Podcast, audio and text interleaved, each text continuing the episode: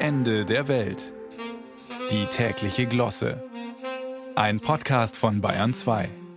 Hatten Sie schon mal eine Ente auf dem Balkon? Hört sich niedlich an und irgendwie exotisch, aber haben Sie mal eine Ente auf dem Balkon? Dann schleichen Sie auch bald auf Zehenspitzen umher, um den Zentner Blumenerde zusammenzukehren, der überall verteilt ist. Denn die Ente, wir nennen sie Ella, hat sich mit ihrer unnachgiebig mütterlichen Art nicht eher zufrieden gegeben, bis sie in einem Balkonkasten eine große Kuhle zum Nisten ausgebuddelt hatte. Dort sitzt sie jetzt und hart der Dinge.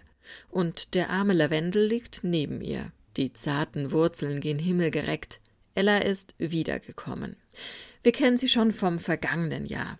Standhafte Standortwahl informiert der Landesbund für Vogelschutz in seinem Internetartikel Enten auf dem Balkon. Was tun?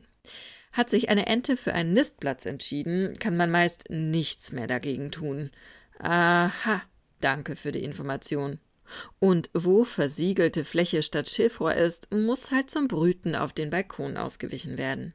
Die Natur macht sich überall breit. Immerhin reißt Ella keine Schafe und von ihren Schnabelattacken trägt man nur blaue Flecken davon. Also angenehmer als ein Braunbär oder Wolf ist so eine Ente gewiss. Aber was tun mit dem ungebetenen Gast? Man wird ihn nicht wirklich los. So wie der SPD nicht Gerhard Schröder. Zwei richterliche Instanzen waren sich bislang nicht hinreichend sicher und so kann die Partei ihn einfach nicht rausschmeißen nur weil Schröder Putin mag, den Rubel weiter rollen lässt und sich vielleicht nicht immer ganz so glücklich geäußert hat in puncto Kriegsverbrechen, Stichwort Butcher. Das kann man privat doof finden, aber juristisch ist man sich eben noch lang nicht hinreichend sicher.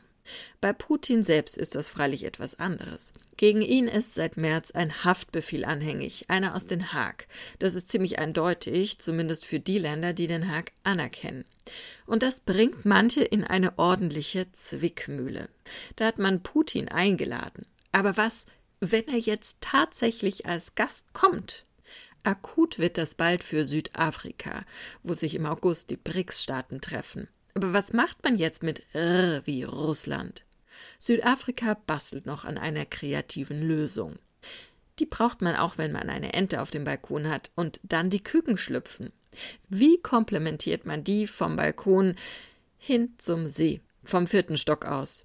Es sind zwei Stockenten, aber die Küken können noch nicht fliegen. Man könne sie im Körbchen vom Balkon abseilen, rät der Landesbund für Vogelschutz. Alternativ Muttertier und Küken eigenhändig bis zum See bringen. Die Vogelschützer raten, Jetzt gilt es, sich der Ente soweit möglich zu nähern und dann mit einem beherzten Griff zu packen. Auch ein Handtuch kann man über die Ente werfen. Klingt heftig. Hält sie aber nicht davon ab, nächstes Jahr wieder auf demselben Balkon aufzutauchen auf ein Wiedersehen. Bis nächsten Mai.